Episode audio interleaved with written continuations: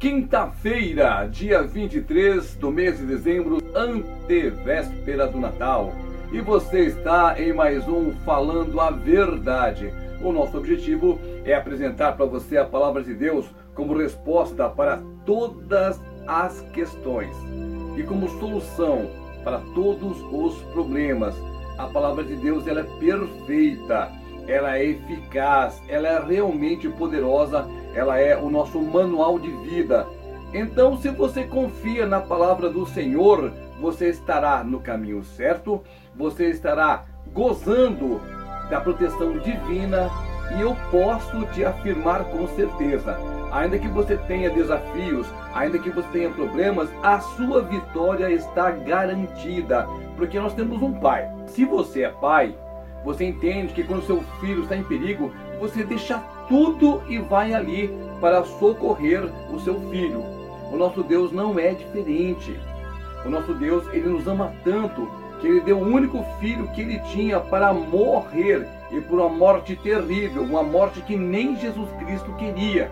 O Senhor orou ao Pai falando: Olha, se for possível, afasta de mim essa morte, afasta de mim tanto sofrimento porque morrer de cruz e da maneira que Jesus morreu realmente foi terrível.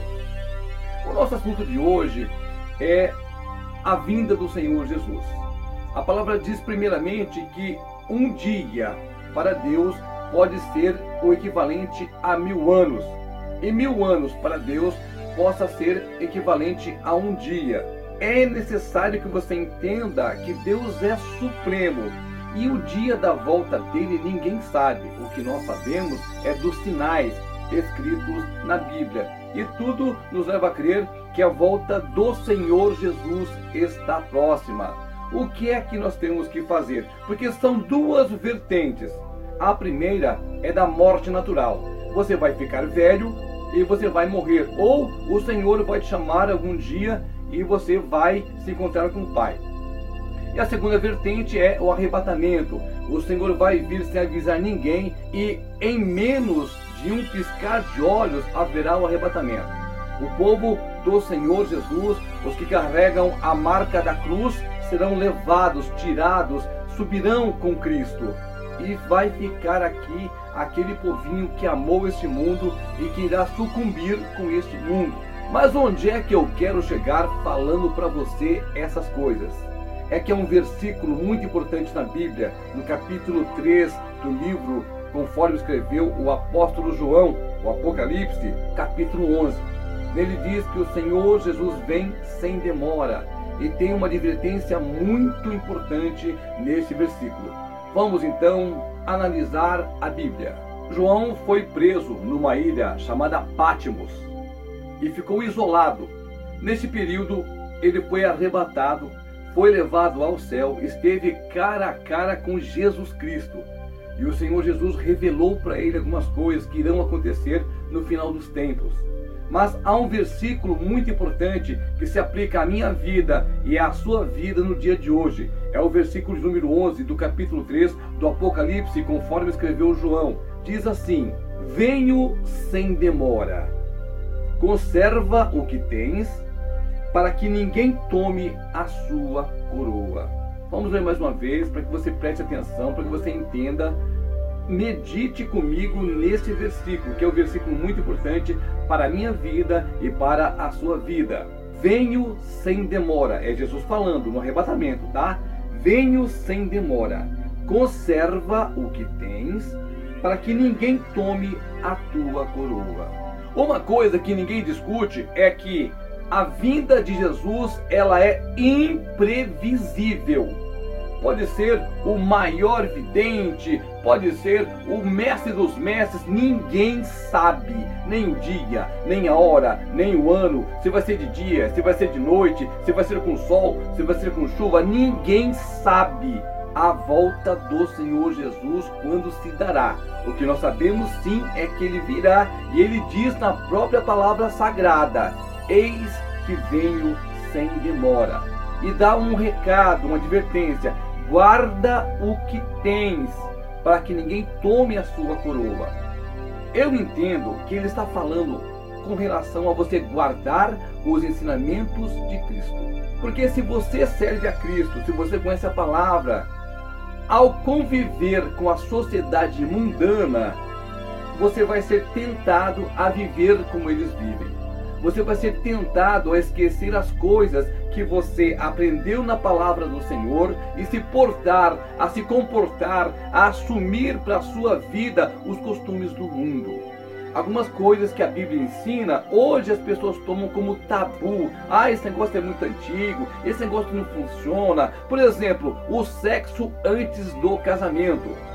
O mundo prega que você pode fazer tudo. Ah, hoje em dia eu vou levar o meu filho e a minha filha para dormir com a namorada, porque eles dormindo aqui em casa não tem perigo lá fora. Olha só a mentira do Satanás. Muitas outras coisas que a Bíblia diz que são abominação diante do Senhor nosso Deus, a sociedade quer colocar como se fosse coisa normal, como se fosse coisa que assim, ó, não faz mal nada, é tudo normal. Inclusive, há muitas coisas acontecendo neste ano de 2021 e 2022 que vai chegar, que a sociedade vai aceitar sem questionar. E quando que a Bíblia diz: "Não vos conformeis com as coisas desse mundo".